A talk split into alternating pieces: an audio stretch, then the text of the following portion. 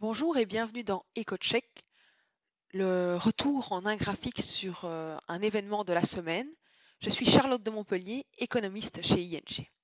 Aujourd'hui, focus sur la zone euro et la reprise qui va suivre le choc du coronavirus. Alors on sait que la pandémie du coronavirus a dans un premier temps frappé symétriquement l'ensemble des pays de la zone euro. Les pays sont en effet entrés dans une phase de confinement à peu près au même moment. Malheureusement, il est à craindre que la reprise économique qui va suivre le choc soit beaucoup plus asymétrique et que les pays de la périphérie de la zone euro euh, risquent de connaître une crise économique beaucoup plus longue. Il y a plusieurs raisons qui expliquent cela.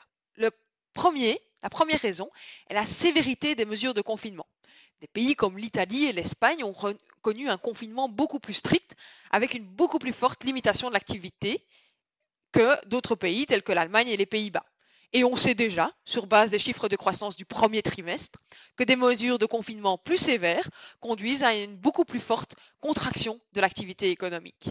La récession sera donc plus profonde dans les pays qui ont subi le, confinement le plus strict, ce qui implique que la reprise économique sera probablement beaucoup plus longue dans ces pays. À côté de ça, on sait que les pays du sud de la zone euro sont plus vulnérables car ces États ont moins de moyens disponibles pour lutter contre la crise économique.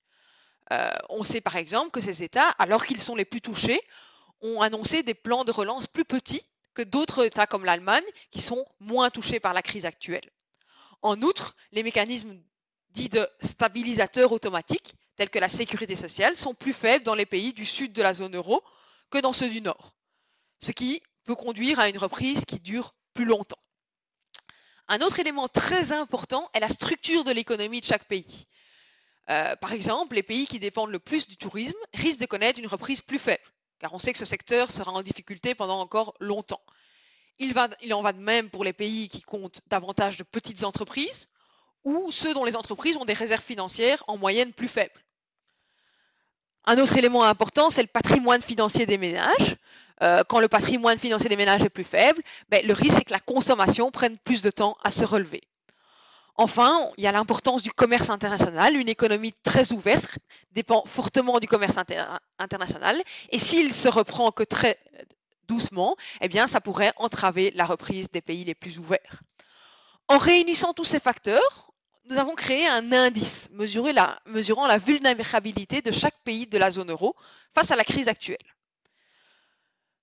Selon cet indice, les pays les plus vulnérables sont les pays du centre et de l'est de la zone euro. Puis viennent, juste après ça, les pays du sud, tels que l'Espagne, l'Italie, la Grèce. Et les pays qui sont les plus susceptibles de rebondir rapidement dans la zone euro sont les économies plutôt du, nord.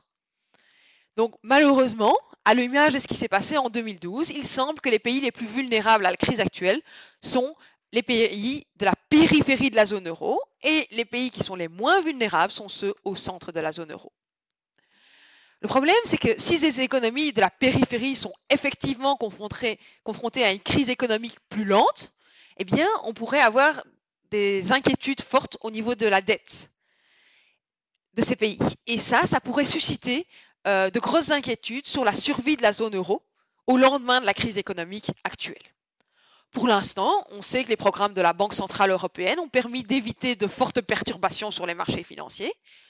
Et les taux d'intérêt auxquels s'endettent les pays du sud de la zone, par exemple, n'ont pas augmenté de manière trop forte par rapport à ceux des pays du nord. Mais il n'est pas certain que cela va rester le cas dans le futur. Au niveau européen, on voit actuellement que les récentes discussions et propositions sur un fonds de relance indiquent qu'il y a vraiment une prise de conscience croissante du problème à long terme qu'une reprise asymétrique pourrait créer. Le but des instances européennes est donc de démontrer que le risque d'éclatement de la zone euro est faible. L'Union européenne ne compte pas laisser tomber certains pays.